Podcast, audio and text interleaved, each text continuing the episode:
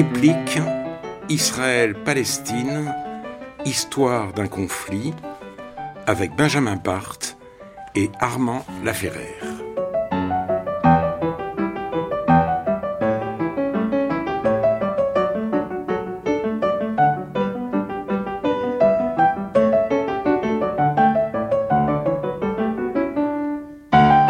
Au mois de janvier de cette année, le journal Le Monde publiait une série de cinq articles sous le titre Israël, Palestine, la guerre sans fin. Les auteurs des articles étaient Benjamin Barthes, Gilles Paris et Piotr Smolar. De cet affrontement interminable, nous allons parler aujourd'hui avec Benjamin Barthes et Armand Laferrère, qui a publié récemment dans la revue Commentaire Israël, ce massacre qui change le monde. Nous commencerons justement par le dernier épisode en date du conflit aux répercussions planétaires entre Israéliens et Palestiniens. Le 7 octobre et ce qui s'ensuivit, la guerre à Gaza. Ma question sera simple, vertigineusement simple. Comment en est-on arrivé là? Benjamin Barthes. J'ai envie de vous répondre euh, à la fois euh, en mobilisant des, des, éléments historiques sur le temps long et puis sur le temps plus court.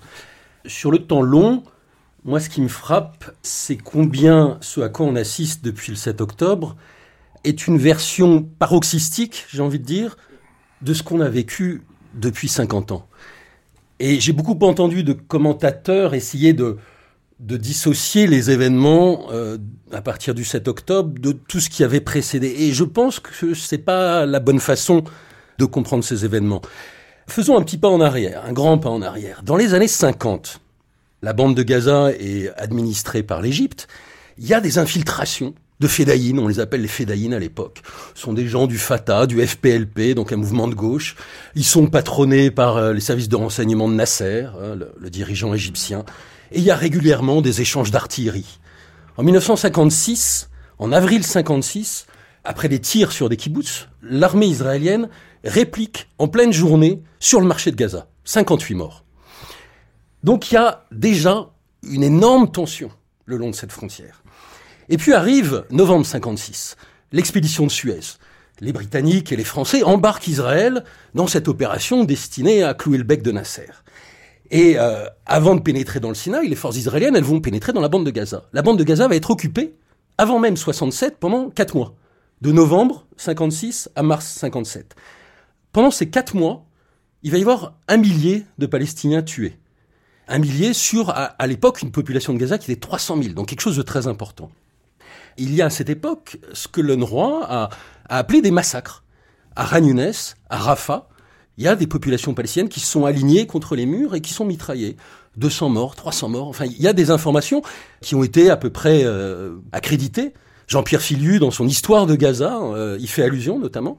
Donc il y, a déjà à l'époque cette énorme tension de part et d'autre de la frontière, avec des infiltrations palestiniennes, avec des, des répliques israéliennes qui sont déjà à l'époque euh, disproportionnées au regard des observateurs. Et puis, il euh, y, avait, je reviens juste un petit peu avant, il y avait cet épisode terrible pour Israël du meurtre de Roy Rodberg ce chef du kibbutz de Nahal Oz, qui est capturé par des Palestiniens, qui est assassiné et qui est amené dans Gaza. Donc ça rappelle aussi ce qu'on a vu après le 7 octobre. Et il y a eu après cet assassinat, il y a eu la fameuse oraison funèbre de Moshe Dayan euh, devant les, gens du kibbutz. Bref, il y a comme ça un passé qui déjà ressemblait euh, en version un peu réduite à ce à quoi on assistait à partir du 7 octobre. 1971, Ariel Sharon rentre dans la bande de Gaza avec des bulldozers et il écrase tout. Il écrase plus de 4000 maisons. L'idée, c'est de faire de place nette dans les camps de réfugiés pour permettre à l'armée israélienne de pouvoir évoluer de manière plus facile. Donc voilà, il y a un passé qui ressemble déjà un peu au présent. Et puis alors, pour moi, les éléments les plus récents et les, plus euh, éclairants, je pense, pour ce qui s'est passé, c'est ce qui se trame sur trois années. 2005, 2006, 2007. Pourquoi ces trois années? Elles sont clés à mon avis. C'est là que se joue le drame auquel on assiste aujourd'hui et dans lequel les deux peuples n'arrivent pas à se démêler et à se détacher. 2005, désengagement de la bande de Gaza. Un désengagement unilatéral. C'est-à-dire que Ariel Sharon, qui est derrière cette initiative, au lieu de remettre la clé de Gaza à l'autorité palestinienne, la jette dans les champs. Et les Palestiniens n'ont pas les moyens, se retrouvent avec euh, avec ce territoire à devoir gérer, sauf que ils n'ont pas accès aux frontières. Les frontières vont se retrouver très très vite fermées pour des raisons sécuritaires, certes, mais il fallait malgré tout trouver un moment euh, le moyen de faire sortir les, les, les productions de Gaza. 2006, élection, victoire du Hamas, et aussitôt déni de démocratie. L'Union européenne décide que le Hamas n'est pas le bon candidat, n'est pas le, bon vainqueur. Hein, on, on misait sur le Fatah. Et donc, le Hamas se trouve encore un peu plus acculé. 2007, le coup de force du Hamas, mais un coup de force qui est alors bon, tout ça est, dans la nuance, hein, mais il faut savoir que depuis 2006, depuis la victoire du Hamas, la priorité pour l'administration américaine, c'était plus de relever Gaza, c'était de faire tomber le Hamas. Donc en coulisses, les néocons de l'administration américaine vont tout faire pour pousser une partie du Fatah a attaqué le Hamas. Il y a des épisodes de guerre civile, hein, des mini mini guerres civiles de façon perlée tout au long de l'année 2006 jusqu'à juin 2007. Et puis juin 2007, le Hamas prend les devants d'une certaine façon, fait un, un, espèce de, de, de contre-coup d'État et s'empare complètement de la bande de Gaza. Un coup d'État extrêmement violent. Extrêmement violent, bien Ils sûr. Sont jetés, euh, bien sûr, bien sûr. Mais, mais, mais, mais, les, les pratiques, les pratiques du Fatah étaient également violentes, également violentes. Et euh, en 2007, James Wolfenson, qui était l'envoyé spécial du quartet, l'homme chargé de relever, de redresser la bande de Gaza après cinq années de deuxième intifada. Donc c'est l'homme qui était chargé de, de rameuter les, les, contributions du monde entier, qui avait lui-même contribué avec une partie de son immense fortune, l'ancien président de la Banque mondiale, James Wolfenson, qui a baissé les bras tellement il était découragé par l'obstructionnisme israélien. Hein. Il donne une interview à Haaretz et il dit les Palestiniens ont eu l'impression d'être remis en prison. Bien, alors voilà. Oui. Je vous pose la même question. Comment est-on arrivé là? Alors, je, je, ne crois pas, évidemment qu'il y, a, ben, il y a un passé de long terme, mais je ne crois pas que ça soit l'explication. Par exemple, il y a euh, des conflits dans les années 50, 60 avec la Jordanie du même ordre, et aujourd'hui, la frontière jordanienne est parfaitement calme et les relations sont parfaitement paisibles. Donc, je crois qu'il vaut mieux se concentrer sur une période un peu plus courte. Je crois tout simplement, on en est arrivé là parce que le Hamas a préparé pendant euh, 16 ans exactement cette opération parce que pendant 16 ans, la bande de Gaza a été militarisée dans sa totalité. Tout l'argent qui est entré dans la bande de Gaza a été euh, utilisé pour construire une infrastructure militaire souterraine, un État. Et il y avait beaucoup d'argent. Souterrain, il y a beaucoup d'argent, énormément d'argent. Je rappelle quand même que euh, le PIB par tête de Gaza en 2022 est supérieur à celui de la Tunisie ou du Maroc. Donc on ne parle pas d'endroits euh, pauvres. La population a été militarisée. C'est-à-dire que les écoles gérées par l'UNRWA et où le programme était largement fait par le Hamas, on dit a des générations entières que ce qu'il faut faire dans la vie, c'est tuer des juifs et, devenir un martyr. Et donc au bout d'un moment, quand on prépare une opération militaire sur de nombreuses années, quand en face on commet l'erreur de prendre trop au sérieux l'idée que le défensif suffit, il suffit de mettre des barrières, des, des systèmes antimissiles, et que peut-être même que le politique pourrait l'emporter sur le militaire. Israël, sans y croire trop, a quand même pendant longtemps, on se dit, bon, on pourrait peut-être avoir un accord politique. Le 6 octobre, il y avait par exemple un cessez-le-feu de long terme, le genre de choses qu'on demande aujourd'hui. Il y avait 110 000 travailleurs frontaliers qui venaient de Gaza. Et ben, on commet une erreur fondamentale parce que le défensif et le politique ne sont jamais plus forts que les données militaires. Et les données militaires ont été construites de manière à faire exactement ce massacre dans une population qui l'applaudirait. Pour ça, il faut préparer la population. C'est pas évident d'applaudir des gens décapités, des gens brûlés vifs, euh, voilà. Mais ils l'ont applaudi parce qu'ils ont été préparés pour ça. Et le premier effet finalement, qui a été celui du, euh, du 7 octobre, ça a été un effet de sidération, je pense, euh, chez les juifs, mais pas seulement, enfin dans le monde entier. sidération telle que bah, c'est le grand massacre antisémite du 21e siècle, et donc les gens... Comme l'a dit le président Macron. Comme a dit le président Macron, très bien, qui a fait un très beau discours. Et donc les gens l'ont comparé à l'Holocauste. Je pas sûr que la comparaison soit parfaite du point de vue de la sauvagerie des comportements, oui, bien sûr, mais euh, lors euh, de l'Holocauste, l'Holocauste était un massacre froid, administratif et, et, secret. Le 7 octobre était un massacre torride, orgastique, feulant, euh, au milieu d'une population applaudissante à tout rompre. On n'a pas vu pendant l'Holocauste le phénomène de cadavres qui ont coupé la tête et on l'emporté pour pouvoir le vendre éventuellement plus tard. On n'a pas vu pendant l'Holocauste des cadavres montrer à un peuple en liesse comme ça a été fait. Et il y a un degré d'implication dans le mal absolu de la société palestinienne qui est pire que celui de l'Allemagne nazie. Et ça, ça ne peut se faire qu'avec une longue préparation, parce que ça n'est pas la nature humaine. Ça n'est pas ce que font les gens spontanément. Et cette préparation s'est faite effectivement au moins depuis l'arrivée du Hamas au pouvoir. Bien. Je voudrais aussi quand même qu'on s'arrête exactement au massacre du 7 octobre, donc qui a précédé la guerre à Gaza, et de son effet sur la population israélienne. Et je voudrais citer un article publié par Eva Ilouz, professeur de sociologie à l'université hébraïque de Jérusalem et euh, militante ancrée à gauche. Elle dit ceci, ce moment ne ressemble à rien. Il n'a pas de nom. Elle dit, on l'a comparé à la guerre du Kippour. C'est vrai, l'impréparation d'Israël faisait penser à ce qui s'est passé, à la surprise provoquée par l'attaque égyptienne au début de la guerre du Kippour. Elle dit, pendant la guerre du Kippour, les ennemis étaient encore aux frontières. Ici, ils sont à l'intérieur, dans votre cuisine ou dans votre jardin. Un ennemi massé à la frontière est une chose, mais un ennemi qui est à l'intérieur du pays, qui fait irruption dans votre chambre à coucher et tue vos enfants sous vos yeux, c'est autre chose. Et ça, ça a été un ébranlement fondamental, puisque Israël est un État refuge. Un État où aucun pogrom ne doit pouvoir se produire. Et là, c'était un pogrom à très grande échelle.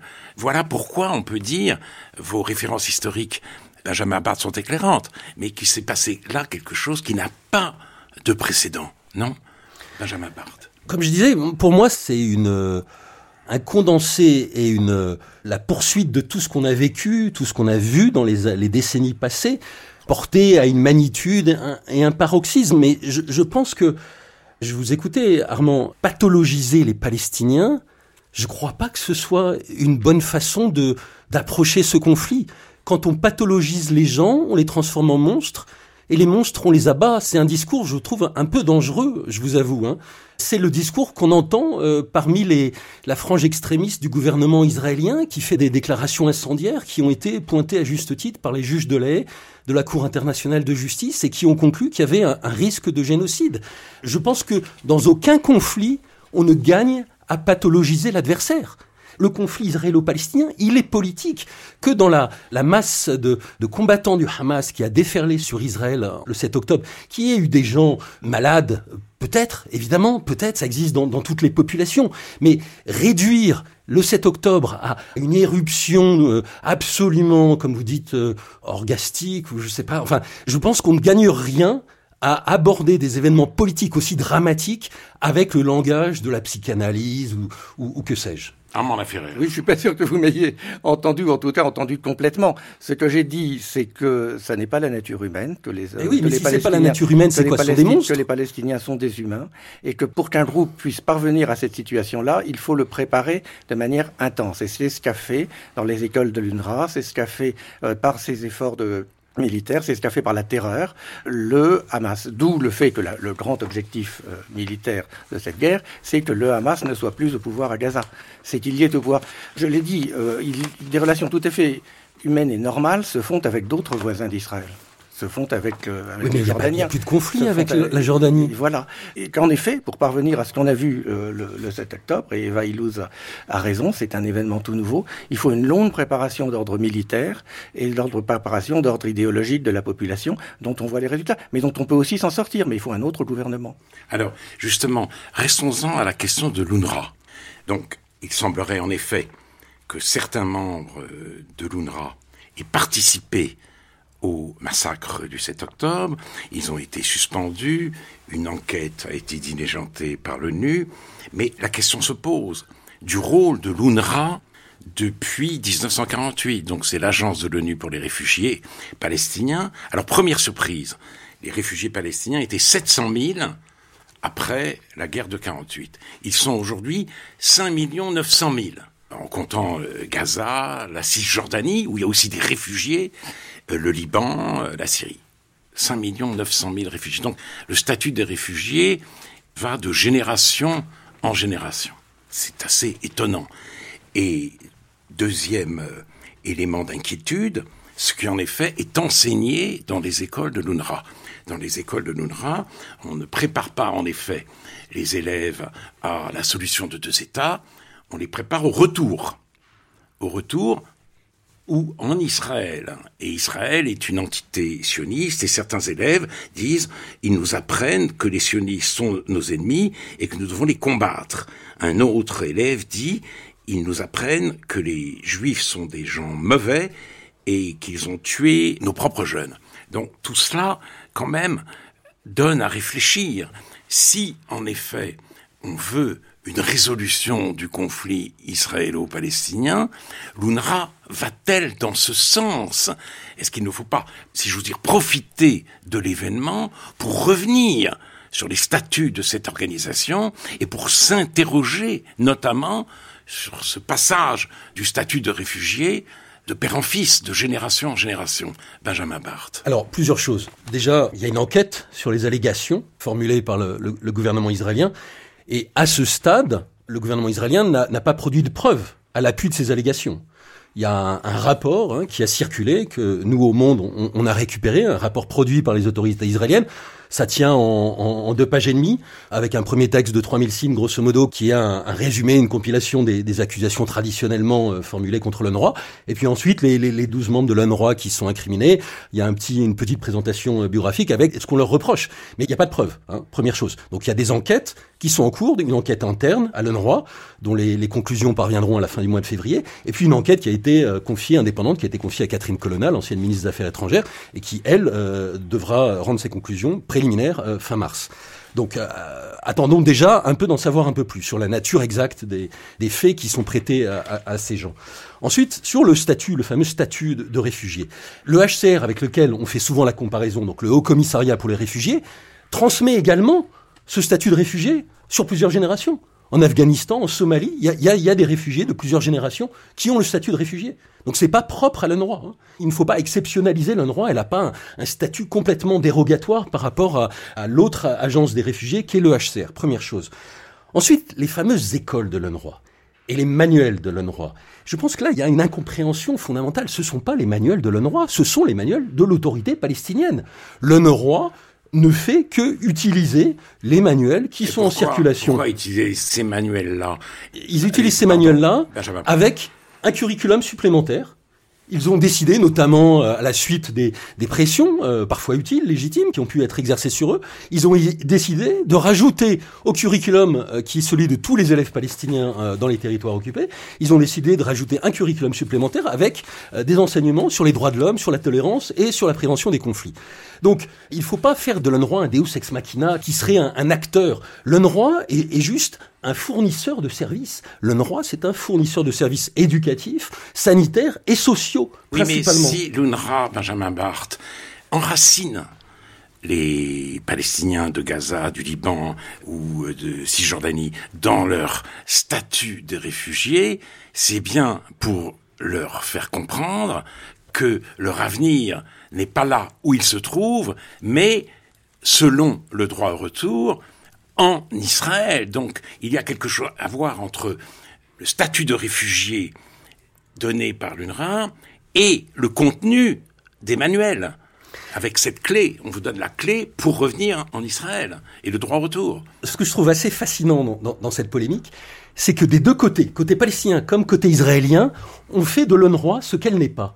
C'est-à-dire que les Palestiniens, et, on peut les comprendre, parce qu'ils ont le sentiment que le droit international et, ces institutions de l'ONU qui sont euh, dépositaires du droit international, que le droit international est la, seule arme dont ils disposent, les Palestiniens ont sacralisé d'une certaine façon le roi et en ont fait la dépositaire du droit au retour.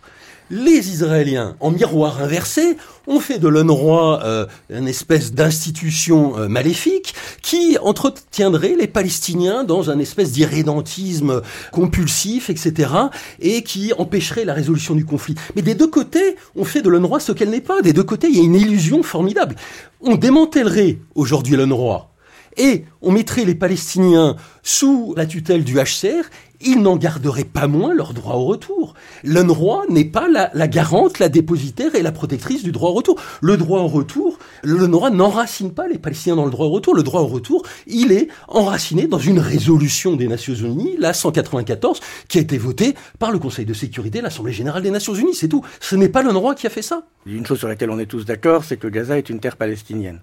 La guerre d'indépendance où les voisins d'Israël n'ont pas réussi à, le détruire date de 1948 et il y a eu effectivement à ce moment-là des, réfugiés. Il n'y a pas aujourd'hui euh, d'institution qui gère euh, les réfugiés silésiens allemands en Allemagne. Si Gaza est une terre palestinienne, ça veut dire que les Palestiniens qui y sont ont vocation à y rester, à s'y installer, comme euh, les Allemands et 40 millions d'autres Européens, ou comme les Juifs d'ailleurs chassés au même moment des terres arabes et qui ont trouvé leur place en Israël et pas dans des camps de réfugiés, sauf pendant deux ou trois ans, le temps de s'intégrer. Donc dès lors qu'on a un traitement de, de, de, ces populations qui n'est pas orienté vers leur intégration, vers ce qui pourrait être, un jour on en parlera, le début d'une solution à deux États, mais qui leur dit vous restez là en attendant de revenir, on ne peut pas à la fois entretenir cet espoir génocidaire, parce qu'on a beaucoup parlé génocide, mais ça, pour le coup, ça correspond exactement à la définition. Vous allez un jour faire disparaître Israël. Et parler d'une solution à deux États. C'est pas possible de faire les deux à la fois. Mais justement, personne ne parle de la solution à deux États. C'est pour cela que 1948 remonte. C'est parce qu'on a abandonné la solution à deux États. Donc forcément, à partir du moment où on parle plus de 67, ah ben les Palestiniens, ils vont revenir à 48. Donc plus on vide le, le, le, discours de la communauté internationale de toute euh, efficacité et plus on, on, enferme les Palestiniens dans le désespoir, plus ils vont revenir oui, mais, à ce discours euh, Barr, historique. Oui, initial. mais vous dites, reconnaissez tout de même que la solution à deux États et le droit au retour sont incompatibles. La solution de ça n'est possible que si les Palestiniens renoncent au droit au retour. Sinon, ce sera à terme, et même assez vite, deux États palestiniens avec éventuellement, dans l'un d'entre eux, une minorité juive. Mais, Donc, mais les, Palesti les, Palestiniens en, en, sont conscients les premiers. Vous savez, dans ces, ces 7-8 euh, années de processus de paix dans les années 90, qui se sont achevées avec euh, à Tabac en janvier 2001, à Tabac, les Palestiniens ont fait une proposition sur la question euh, du droit au retour. Ils ont proposé de scinder euh, le droit au retour en, en deux éléments. D'une part, ils demandaient une reconnaissance de ce droit. Et ensuite, ils proposaient que la reconnaissance soit scindée de la mise en application du droit. Et ils ont proposé des solutions concrètes. Ils ont dit, dans l'optique d'une solution à deux États, une partie des Palestiniens reviendrait dans l'État palestinien qui serait créé. Une partie des réfugiés palestiniens reviendrait dans les, dans les territoires qui feraient l'objet d'un échange entre Israël. Israël récupérerait certains territoires où sont installées des colonies et en échange donnerait d'autres territoires. Donc des réfugiés pourraient s'y installer.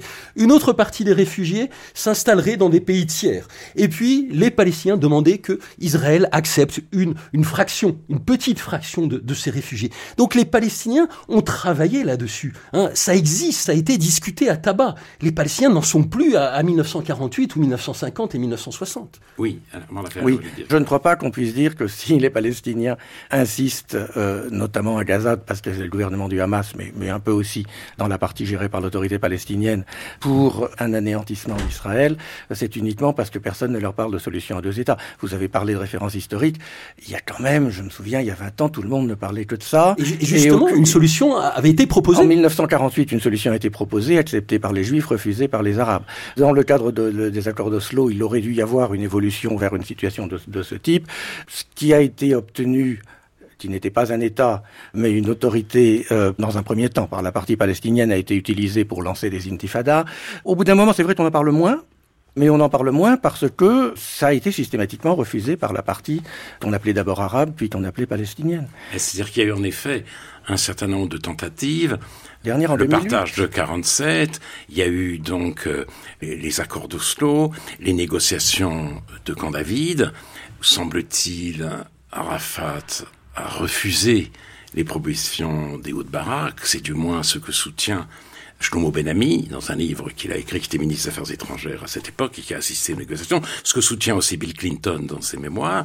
Il y a, il y a, il y a une controverse. Il y a une controverse. Voilà. je suis d'accord. Mais il y a aussi des négociations à Annapolis entre oui. et Abou Mazen, Mahmoud Abbas. Et là encore, il semblerait que l'offre israélienne ait été, je dirais pas généreuse, mais quand même très solide. Et Abou Mazen a refusé. Donc cette solution à deux États a été sur la table à plusieurs reprises, Benjamin Barthes, et visiblement, ça n'a jamais marché. Alors pourquoi, Benjamin Barthes? Bon, il y a de multiples facteurs, mais euh, les deux moments où, où l'offre israélienne s'est a commencé à se rapprocher de ce que les Palestiniens peuvent demander sur la base du droit international. Hein. Il ne faut pas oublier que voilà, les, les Palestiniens demandent un, un, retrait des territoires occupés et de la même façon que euh, le conflit avec la Jordanie, vous mentionnez Armand, a été résolu parce que il y a plus de contentieux territoriaux. Euh, le, le, conflit avec l'Égypte, Israël s'est retiré intégralement jusqu'à Taba du territoire du Sinaï qui a été occupé. Donc les Palestiniens demandent un retrait intégral des territoires occupés et ont accepté également la possibilité de faire des échanges de terres pour permettre aux Israéliens de récupérer une partie des colonies. Donc ils ont montré une forme de souplesse. Mais les deux moments les plus, les plus critiques, ça a été Tabac en janvier 2001 et puis, vous l'avez mentionné, euh, Alain, Annapolis. Alors Annapolis, ça s'est joué en 2008 et ça se joue au moment où Olmert est sur la fin. Il est à deux doigts de démissionner, il est acculé par, les, par des casseroles, euh, il, est, il, va démissionner, des affaires de corruption, etc. De la même façon que Barak, en 2001, était un, un, un, Premier ministre sur la fin. Il savait que des élections arrivaient, il savait qu'il allait les perdre. Bref, en 2008, Olmer fait une proposition à Mahmoud Abbas. Il l'a fait comment, cette proposition?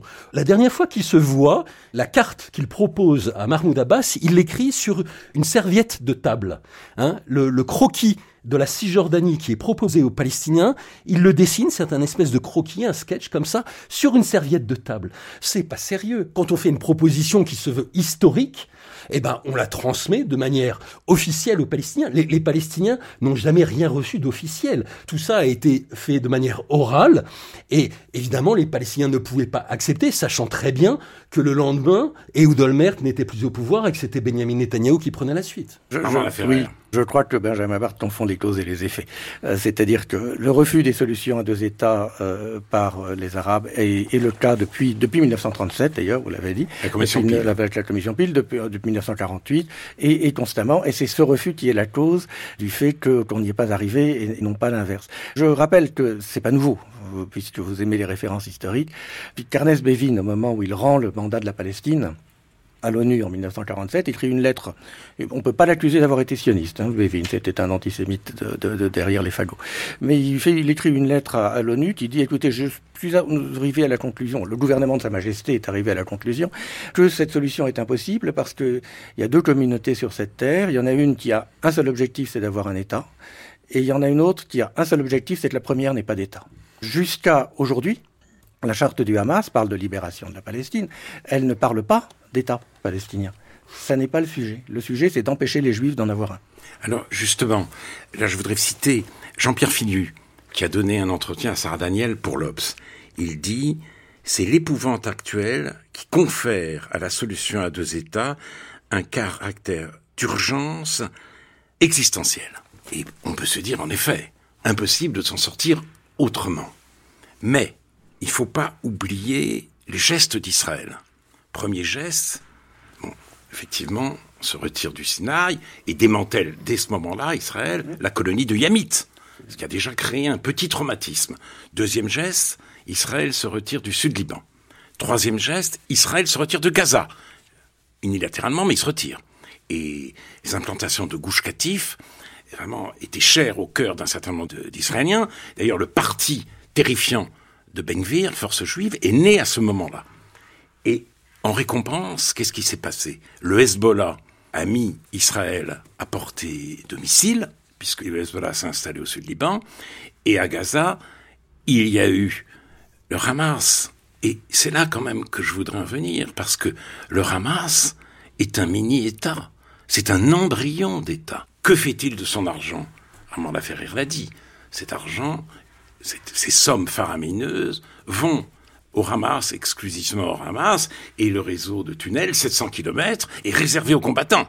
Pas de place pour la population civile. D'ailleurs, un dirigeant du Hamas le, dit pendant la guerre à Gaza, la, la population civile, c'est du ressort de l'ONU. C'est pas à nous de nous en occuper.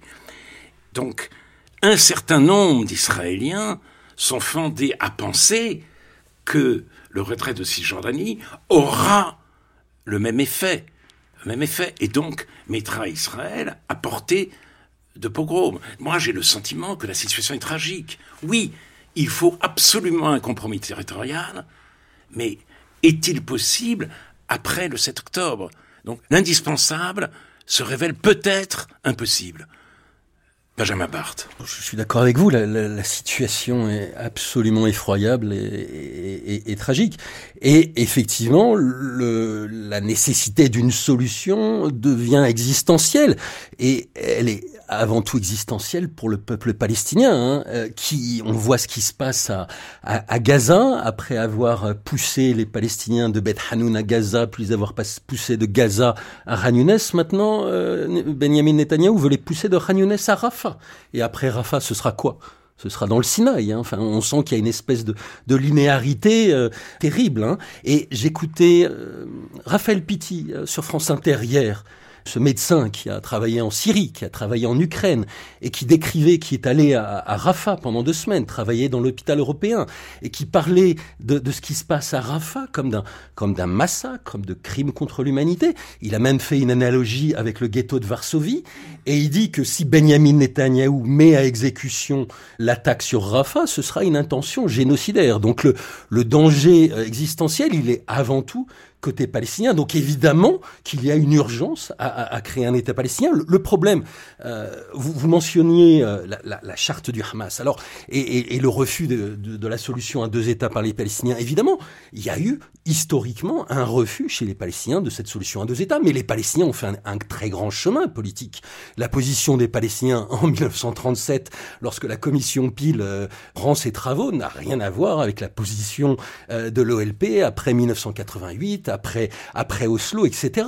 Et même le Hamas change un peu. On, parle souvent de la charte du Hamas, mais la charte du Hamas a été, a été amendée. Et aujourd'hui, en 2017, ils, ont corrigé, ils l'ont expurgé de, de, la plupart de ces outrances antisémites. Hein. C'était truffé effectivement de références antisémites. Une grande partie de ces, de ces références ont été expurgées. Et, et le Hamas, dans cette version revue de sa charte, reconnaît que la solution à deux États et fait l'objet d'un consensus palestinien. Il ne va pas jusqu'à reconnaître Israël, je vous l'accorde, hein, évidemment. Le, Hamas euh, n'a pas rompu euh, complètement, mais le Hamas fait aussi un, parcours politique. Quel Il parcours politique, puisque le, le, Hamas a conduit ce, cet immense pogrom avec cette charte rénovée. Donc ça veut bien dire que l'idée du Hamas reste celle de la disparition de toute présence juive sur la terre de Palestine, non, Benjamin Barthes? Moi, je, veux lire ce conflit en termes en termes politiques. Euh, je ne veux pas être naïf, mais en même temps, il faut aussi écouter ce que ce, ce qu'ils disent. Ils disent que leur conflit est avec les Israéliens, avec euh, avec une, un système politique, avec une occupation, avec avec un système d'oppression. C'est comme ça qu'ils présentent leur, leur, combat, pas avec les Juifs. Ce sont leurs termes. Hein. Alors évidemment, il y a, y, y a, eu y a eu un massacre le 7 octobre, absolument effroyable. Mais ce massacre, il, il n'arrive pas de nulle part. L'histoire, comme on l'a beaucoup dit, n'a pas commencé le 7 octobre. Oui, alors, je veux dire deux choses. D'abord, euh, on peut difficilement parler d'intention génocidaire de euh, l'armée israélienne, puisque, comme le souligne d'ailleurs encore Eva Ilouz, l'aide humanitaire arrive à Gaza au travers du checkpoint de Rafah jusqu'à présent, euh, l'armée israélienne. Vous savez que l'aide n'arrive quasiment pas. Raphaël Pitti sur France Inter disait que même, même les tentes ne rentrent pas à Rafah. Les gens vivent dans la rue, les, gens dorment par terre. Oui, et en même temps, euh, l'Égypte refuse d'ouvrir sa frontière. Ah non, vous savez, c'est beaucoup plus complexe que ça. Ce, qui se passe, ce qui se passe à Rafah, c'est extrêmement complexe parce que les gens qui sont autorisés à sortir de Rafah, ce sont à la fois les gens qui arrivent à obtenir le feu vert des Égyptiens. Pour obtenir le feu vert des Égyptiens, il faut avoir une solution de relogement ailleurs qu'en Égypte, parce que l'Égypte n'accepte pas que les Palestiniens restent sur le territoire égyptien. Donc, par exemple, nous concrètement, le Monde, on a on a un, fixeur, une personne avec qui on, a travaillé à Gaza, qui aimerait aller en Jordanie. Il n'arrive pas à sortir parce que euh, il n'arrive pas à obtenir un permis des Jordaniens. Sans ce permis, les Égyptiens ne l'autoriseront pas à rentrer en Égypte. Mais la seconde difficulté, c'est euh, le feu vert sécuritaire israélien. Les Égyptiens n'ouvrent pas la frontière de Rafah à quelqu'un qui n'a pas obtenu le feu vert des Israéliens. Même, quand bien même le gouvernement israélien n'est plus stationné à Rafah, les services de sécurité israéliens ont toujours un droit de regard quasi systématique sur qui rentre et qui sort de Gaza. Oui, un mot à mon avis. Euh, je veux bien, oui, parce que... allez-y, allez-y. Euh, je voudrais rebondir sur ce, que vous avez dit, euh, Alain Finkielkraut, sur le, le, caractère tragique de la situation, et puis peut-être en profiter pour dire deux mots sur les opérations militaires, puisque, puisque c'est entré. Le caractère tragique de la situation, il est évident. Tout territoire qui a été donné politiquement par Israël a fait, fait et maintenant l'objet d'une préparation militaire d'anéantissement d'Israël. C'est une règle universelle. Euh, euh, voilà, c'est comme ça que ça marche. Et euh, lorsqu'on dit il faut parler politique, non, il faut d'abord parler militaire. Et c'est aussi la révélation du 7 octobre. C'est qu'Israël a compris que quand une menace militaire se construit à sa frontière, il ne peut pas l'ignorer. Donc, solution à deux États, au risque d'en surprendre quelqu'un, ça me paraît pas impossible dans l'avenir, ne serait-ce que parce qu'il y a des territoires qu'Israël clairement ne revendique plus. Gaza et la zone A sous autorité palestinienne. Ça me paraît totalement impossible à court terme pour trois raisons. La première, c'est que la communauté internationale parle d'un État palestinien démilitarisé. Tous les exemples précédents ont montré qu'elle n'est pas prête à faire en sorte qu'il soit démilitarisé. Or, s'il n'est pas démilitarisé, euh, les Israéliens ne l'accepteront pas. Euh, la deuxième raison, qui est toute simple, c'est vous le mettez où, votre État palestinien? Gaza, d'accord. Mais pour ce qui est de la Judée-Samarie, vous mettez la zona, que les Israéliens ne revendiquent pas, mais les Palestiniens refuseront. Vous mettez tout ce qu'on appelle à tort les frontières de 67, c'est-à-dire la ligne de cessez-le-feu de 49. Ça veut dire que vous déplacez de force 600 000 juifs de chez eux. Vous, avez vu ce que ça donnait quand on a déplacé 7 000 à Gaza. C'est pas très crédible. Et la troisième raison, c'est euh, qui va le gouverner? Parce que euh, M. Blinken a été un petit peu déçu quand il a rencontré euh, Abou Mazen, où il en est sorti, on comprend qu'Abou Mazen n'est pas intéressé par le gouverner. Alors qu'est-ce que vous faites? Vous faites une élection, le Hamas gagne, et le résultat, c'est qu'on aura une séquence qui a commencé par le plus grand massacre antisémite du XXIe siècle et qui se termine par une victoire triomphale et stratégique du Hamas. Donc non. Donc ça se fera peut-être un jour, mais je pense qu'il faut d'abord régler les problèmes militaires et d'abord euh, régler le fait de désidéologiser la population. Oui, mais 600 euh, 000 colons, 600 000 habitants des implantations, peu importe le terme, ça c'est quand même le résultat d'une politique d'annexion rampante de la Cisjordanie. Alors maintenant, effectivement, c'est un fait accompli et ça rend les négociations extrêmement difficiles. Et puis je voudrais aussi parler du rôle joué aujourd'hui en Israël par les extrémistes. Le choix de Netanyahou a été de mettre Ben Gvir et Smotrich au pouvoir. Smotrich qui invectivait les députés arabes en, pleine Knesset en octobre 2021, les accusant d'être présents par erreur. C'est une erreur que Ben Gurion n'ait pas terminé le travail et ne vous ait pas expulsé en 1948. Et pour cette frange-là, très minoritaire, mais ça c'est le résultat de la proportionnelle intégrale dans une seule circonscription, pour une portion donc, le massacre du 7 octobre est un grand dévoilement. Voilà ce que veulent les Palestiniens. Ils veulent notre mort. Donc, nous voulons les mettre dehors. Les expulser de Gaza. Certains ont ce plan. Et euh, éventuellement maintenant de la Cisjordanie, puisqu'on ne peut plus vivre avec eux. Donc, il me semble que parler d'une guerre génocidaire menée par Israël, alors même, encore une fois, que les Israéliens ont distribué 1 500 000 brochures en arabe pour avertir les habitants de Gaza Nord de partir vers le sud, qu'ils ont fait une vaste campagne en arabe sur les médias sociaux et passé des milliers d'appels téléphoniques pour informer les habitants du camp de réfugiés de Janaïda d'évacuer, etc. C'est absurde. Mais il y a un rêve génocidaire chez certains. Ce ministre du patrimoine, on lui a demandé qu'est-ce que vous euh, pensez de larguer une bombe atomique sur Gaza? Ce ministre du patrimoine a répondu c'est une option. Il a été suspendu, seulement suspendu. Il est à nouveau au gouvernement. Il aurait dû être poursuivi en justice. Et d'ailleurs, c'était les seuls arguments solides de cette cour euh, de justice de l'Afrique du Sud. C'était ces propos-là, ces propos incendiaires, délirants, mais ça existe, et du fait de Benjamin Netanyahu, au plus haut sommet de l'État. N'est-ce pas euh, un véritable problème, Armand Alors, oui. Euh, bon, Israël étant une démocratie, il faut faire une coalition. On fait une coalition comme on peut. On le fait, pour utiliser un, un terme euh, tout à fait euh, digne de France Culture, que Ben Gvir soit un connard, est, est indiscutable. Qu'il y ait des gens qui, le, qui votent pour lui aussi. Je signale seulement, et c'est là que la Cour de justice a fait un petit truc pas très très honnête juridiquement, que ces extrémistes sont au gouvernement, mais ils ne sont pas dans le, dans le système de commandement militaire. Ils ne sont pas à la réunion de sécurité du gouvernement. C'est-à-dire que tout ce qui se fait en termes d'ordre militaire ne les implique pas. Alors, s'ils pouvaient se taire on serait content. C'est difficile de faire taire euh, des gens dans la démocratie israélienne, quels qu'ils soient, hein, ça c'est pas. Hein. Mais ce qui compte vraiment, c'est-à-dire l'organisation euh, militaire, ne se fait, euh, Dieu merci, sans eux. Ce que vous dites est d'ailleurs très important sur les. Pourquoi est-ce qu'il y a tant de gens déplacés à Gaza Ils sont déplacés à Gaza? Parce qu'on dit aux civils de s'éloigner des endroits où il va y avoir des combats. Et donc je trouve un peu malhonnête de dire que dans une guerre qu'il faut faire parce qu'il y a eu le 7 octobre, c'est-à-dire que euh, Israël est signataire de la Convention sur le génocide de 1948. L'article 2 de la Convention dit que les, les, parties ont l'obligation de prévenir les, les génocides.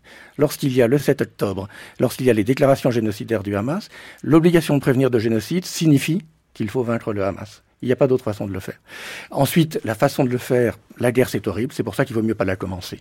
Il y a eu des civils morts malgré euh, la tentative de, les écarter, et euh, il y en a de moins en moins d'ailleurs. Israël améliore ses, mais euh, là encore, quand Pitti parle de génocide, trouvez-moi dans l'histoire un seul génocide qui se serait arrêté immédiatement si la partie que l'on dit génocidée avait rendu les armes et les otages.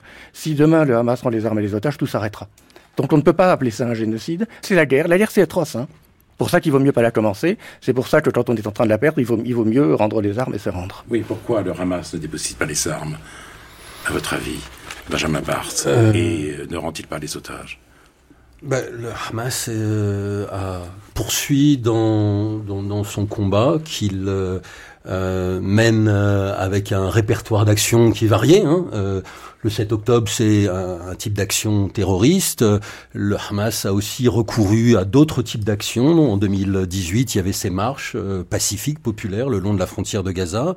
Il essaie d'utiliser... Euh, à bon escient dans son esprit. Hein. Euh, moi, je suis, je, je, je suis un jour, non, mais je suis un journaliste. C'est-à-dire que je, voilà, ils ont un, ils ont un combat. Ils, ils, utilisent les armes qu'ils ont et euh, qu'ils pensent être, euh, être les, les, les, plus efficaces. Ils sont jusqu'au boutiste. Mais ils sont, ils sont. Bah, Aujourd'hui, c'est sûr que de la même façon que Netanyahou fait durer la guerre parce qu'il sait qu'après il y a la, commission d'enquête et très certainement une démission obligée. Le Hamas aujourd'hui, vu l'état dans lequel la bande de Gaza est, il lui faut il lui faut une forme de victoire euh, vis-à-vis de sa population. Donc il peut pas, il peut plus baisser les armes aujourd'hui parce que ce serait, ce serait, ce serait vu comme une capitulation. Donc il a besoin de récupérer une forme de, de, de, de concession. Et on a vu dans l'histoire que les prisonniers palestiniens, qui pour la population palestinienne sont considérés comme des otages, hein, les, une grande partie des, prisonniers palestiniens dans les prisons israéliennes, une partie d'entre eux sont des gens qui sont arrêtés sans charge, ce qu'on appelle les détenus administratifs. Il n'y a aucune charge contre eux, aucun procès ils sont arrêtés comme ça et euh, leur détention administrative est, est reconduite ad libitum tous les six mois. Donc côté palestinien, il y a cette idée que bah euh, ils ont des otages en face et on va essayer de les récupérer. Et dans l'histoire palestinienne, israélo-palestinienne, on a vu souvent que ce genre de libération se font à la faveur d'un échange. Alors, Armand Laferrer, j'ai sous les yeux un article d'Eli Parnavi, mhm. ancien ambassadeur d'Israël en France.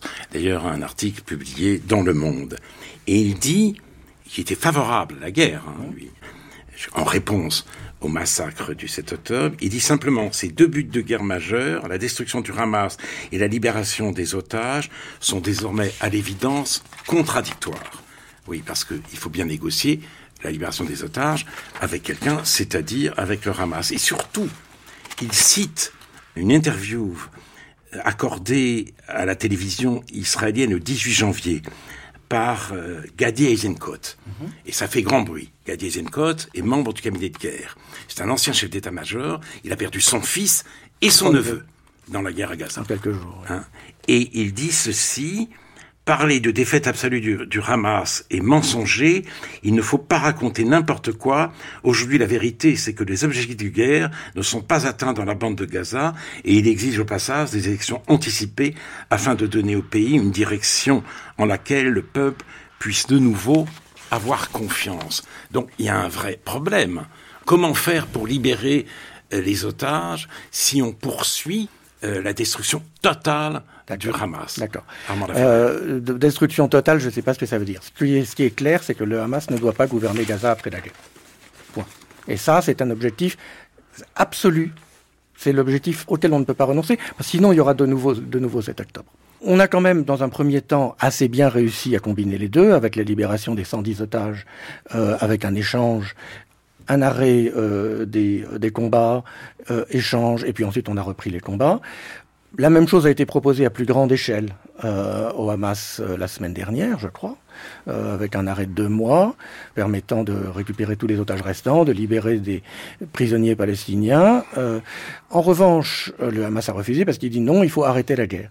Arrêter la guerre, aujourd'hui, c'est garantir qu'il y aura plus de massacres et plus d'otages demain. Donc, il faut essayer de combiner les objectifs autant que possible. Euh, si on n'y arrive pas, il faut les prioriser. La première priorité, c'est que le Hamas ne soit plus au pouvoir à la fin de la guerre. Que pensez-vous d'un tel objectif, Benjamin Barthes Mais, euh, Quand on regarde sur le terrain euh, ce qui se passe, enfin, on est à quatre mois, quatre mois de guerre. Les, les tunnels, les fameux tunnels du Hamas sont toujours opérationnels. Enfin, les, les observateurs, pas tous, pas tous, hein, mais les, les, observateurs euh, conviennent que bon, une grande partie est encore opérationnelle. Le Hamas continue à tirer des roquettes. On voit que dans le nord euh, de la bande de Gaza, zone que l'armée israélienne pensait avoir nettoyée de toute présence du Hamas, il suffit que le déploiement euh, militaire israélien baisse un petit peu, que des réservistes soient rappelés en Israël pour que le Hamas réapparaisse. On voit réapparaître un début de présence civile du Hamas qui organise des marchés, etc. Donc euh, je pense que cet objectif, il, est illusoire. Euh, le Hamas, c'est, c'est, comment dire, un mouvement qui est multiforme. C'est, c'est, une milice armée. Euh, c'est un, un, mouvement politique, euh, c'est une infrastructure euh, charitable, sociale, etc. pour la population. Bon, voilà, même si demain, imaginons que euh, Yahya Sinoir se retrouve euh, en, en, caleçon dans les rues de Gaza, comme on a vu beaucoup de ces images ces derniers temps, avec des, des Palestiniens obligés de se, se, déshabiller avant de se rendre aux soldats. Si Yahya Sinoir, on, les, les gouvernements, le gouvernement israélien arrive à obtenir cette image de Sinoir euh, qui se rend, mais demain il y aura un autre chef du Hamas. Et si ça s'appelle pas le Hamas, ce sera un autre mouvement. Ce, ce mouvement euh, palestinien prospère sur le déni des droits des Palestiniens. Et, et plus, plus ce déni euh, durera, plus les, les Palestiniens, euh, comment dire, le positionnement politique palestinien se durcira et, et plus il deviendra extrémiste pour, pour les, des observateurs extérieurs. Oui. Euh, je rappelle qu'il a fallu une, neuf mois à une coalition internationale euh, pour chasser l'État islamique de Mossoul. Mossoul, c'est plus petit, hein, beaucoup plus petit que Gaza. Il n'y a pas de souterrain, il n'y a pas de. Donc le fait qu'à il y a eu beaucoup plus de morts. Il y a eu évidemment beaucoup plus de morts. Et pas, pas, la moindre euh, voilà. protestation internationale. Voilà. Mais, mais la leçon, c'est qu'aujourd'hui, Mossoul est un endroit où il n'est pas désagréable à vivre, où les gens ne sont pas du tout mariés à l'idéologie. Euh, de l'État islamique.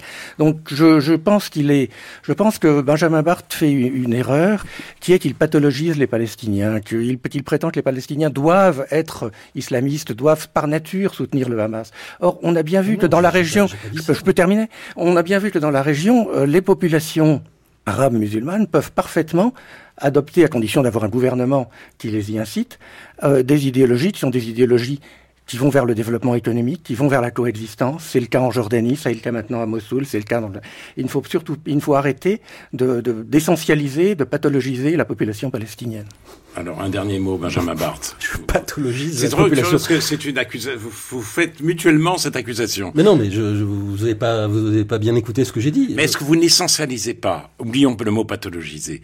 Est-ce que vous, est-ce que mais dans, justement, dans, dans, est quelles conditions ne pourraient pas non, être réunies pour euh, que les Palestiniens veuillent choisissent la voie du bien-être et du développement plutôt que celle du djihad?